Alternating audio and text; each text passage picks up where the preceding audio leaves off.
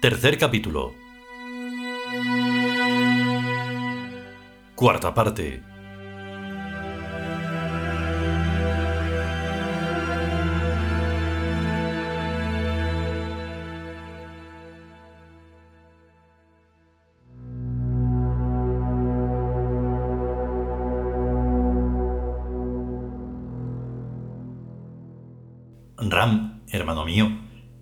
¿Es esto Tebas? ¿Esto? Mm, Sí. ¿Por qué no había de serlo? Sin embargo, Falta la magia, ¿no es eso? sí, falta Tebas. Tebas no está incluido en el menú turístico. Entonces... Félix se encogió de hombros, fumando un cigarrillo eterno sentado en un sillar desprendido, bajo la luna llena. Aquí hay mosquitos. Es tierra sagrada. Sí, pero estos mosquitos son profanos. Ya ves cómo hay dos mundos. Los dientes de Ardán resplandecieron en la oscuridad. Félix se palmeó una oreja. Un hermano viviente que pasa a mejor vida. Ardán, de pie, miraba hacia el río. Cirus ve y va. Subrayó los pronombres pasivos correspondientes a tú y yo en tebano. No cabe la menor duda de que nos encontramos en unas incómodas ruinas que además están llenas de mosquitos sanguinarios. Pero, ¿qué y K? Pronombres tebanos activos para tú y yo. No cabe la menor duda de que nos estamos paseando embelesados por Tebas, la erecta, la magnífica, la ciudad de los dioses, hijos de la luz. Para nosotros, los pobrecillos de aquí abajo, no deja de ser un consuelo después de todo. En efecto, la escisión de la personalidad en dos individuales, una divina y señorial, dominante, y otra humana y esclava, portadora, por muy bipolar que tal cosa parezca, es dogma básico del yuro tebano. Algo así como ser imbécil y multimillonario a la vez. Y nosotros aquí, guardando sus divinos cuerpos, que son estos, y matando mosquitos chupasangres, ¡puaf! En esta Tebas moruna. ¿Moruna? O como se llamen, los maometanos estos. Llevas razón, hermano mío. Estas cosas no están hechas para nosotros. ¿Verdad que es aburrido? Bueno, sí, es aburrido que sea aburrido. Por tanto, ¿Qué? me voy con mi señor. Ardán se dio media vuelta y echó a andar hacia la estragada silueta de un cercano templo. Félix, abrazado a su propia rodilla, le miró ir, sonriendo. Apenas Ardán desapareció entre las ruinas, Félix saltó a tierra. Miró a un lado y a otro, escrutando si era visto.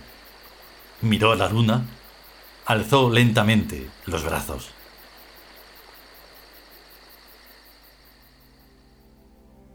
Los dos hombres subieron las gradas. Sus capas azules, paralelas, se platearon de claridad lunar. Sus botas negras, charoladas, pisaron firmes los peldaños. Arriba, las truncadas columnas restauraron sus capiteles de papiro. Los altos pílonos completaron de la nada su geometría original. Las piedras retrocedieron a sus puestos. El polvo huyó. Bienvenidos seáis, oh dioses, al templo viviente. Bien hallado seas, Ocons, hermano nuestro primordial. El aire produjo imágenes emergidas de su seno. Una nueva formulación se impuso a las ruinas, perfecta, admirable, gozosa. En las entrañas invisibles del espacio floreció la luz. Salve, hermanos, os aguardaba. Salve, hermano, te buscábamos. Entraron en la paz y serenidad que está por encima de todo nombre. Entraron en la armonía erecta, solitaria y única, en la eternidad gris. Tebas abría sus puertas misteriosas. ¿Ves esto mismo que estoy viendo? Claro, Robert, ¿por qué no había de verlo? ¿Ves tú esto, Abdalá? ¿Lo ves tú? Lo estoy viendo, Magdabi. Tebas. Tebas. Tebas. Tebas. Salta, Paco, no temas. Señor mío y Dios mío. Tebas. Tebas. Por aquí, camina recto a la mirada. Tebas. Oh Dios de mi corazón, ayuda tú mi incredulidad. Haz, haz que vea. Tebas. Tebas. Tebas. Tebas. Porque tú eres la puerta y fuera de ti no hay sino vacío gris. Tebas. Tebas. Tebas. Tebas.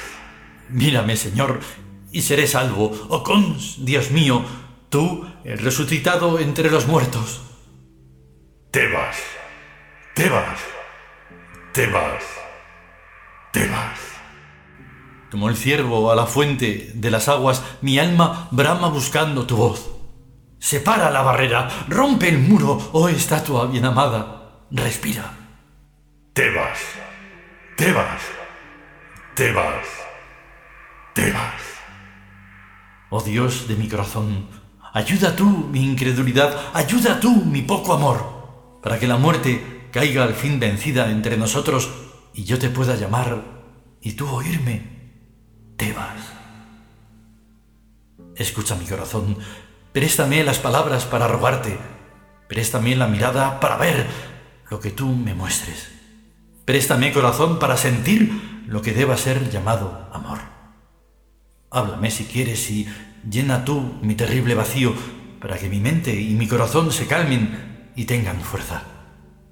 Solo eso. Pero hágase tu voluntad, así en la tierra como en el cielo. Tebas. Tebas. Tebas. Tebas. Te he buscado, Señor y Dios mío, en tu nombre Horus Cons, Dios y Señor del sol naciente y de la luna, Dios de la primera luz. Pero la tierra estaba sola y vacía, sola y sin dioses.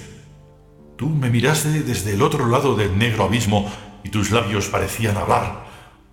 Yo entonces escuché, escuché, hasta oír retumbar el rodar de los átomos.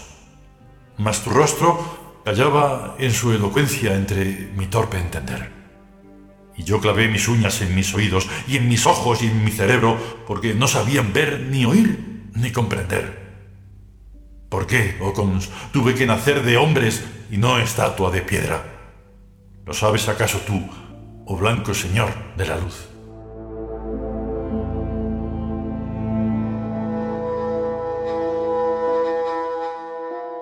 Ardán se sentó en el suelo entre las ruinas.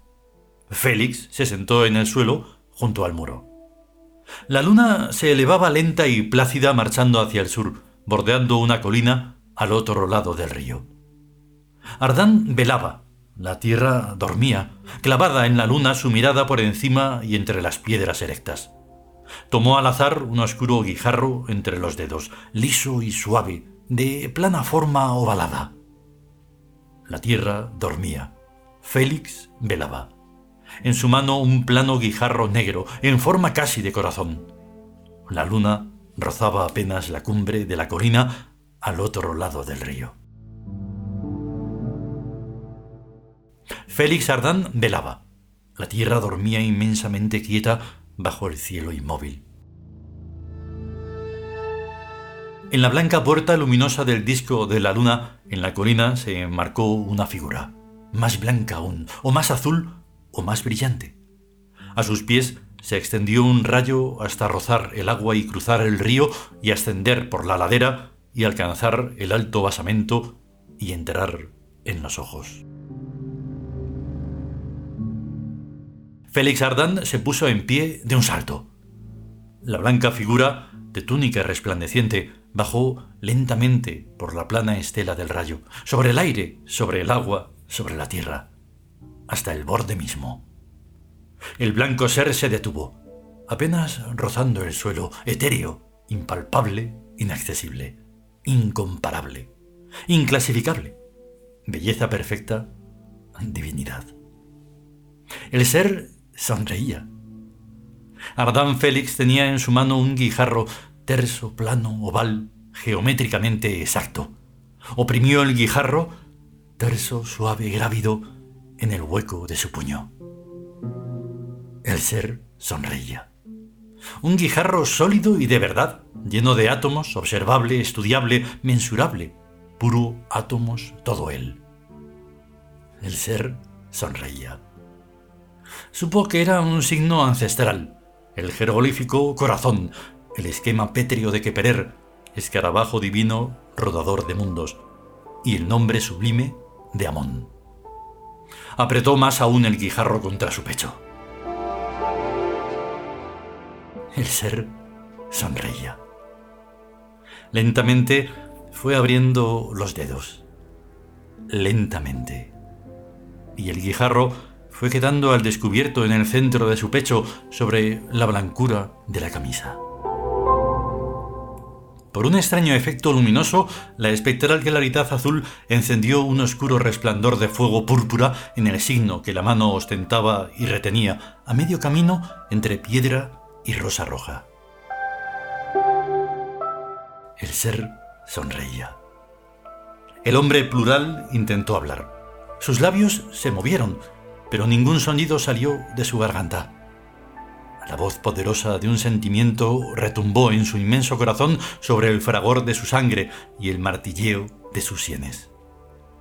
La voz poderosa hablaba, pero él solo entendía un largo trueno de infinitos ecos.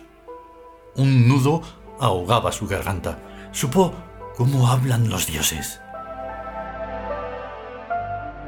El ser sonreía.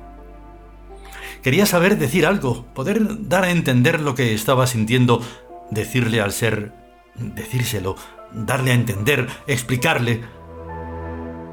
Grávido, suave, terso, el guijarro acarició su palma, tibio. Cerró los ojos y apretó el signo contra su boca. Luego lo dejó caer, resbalando por su mano al suelo. Cuando volvió a abrir los ojos, estaba solo. La luna flotaba alta en el cielo, dura y fuerte, libre, bella y feliz. El guijarro no estaba. Debió tal vez rodar a alguna parte.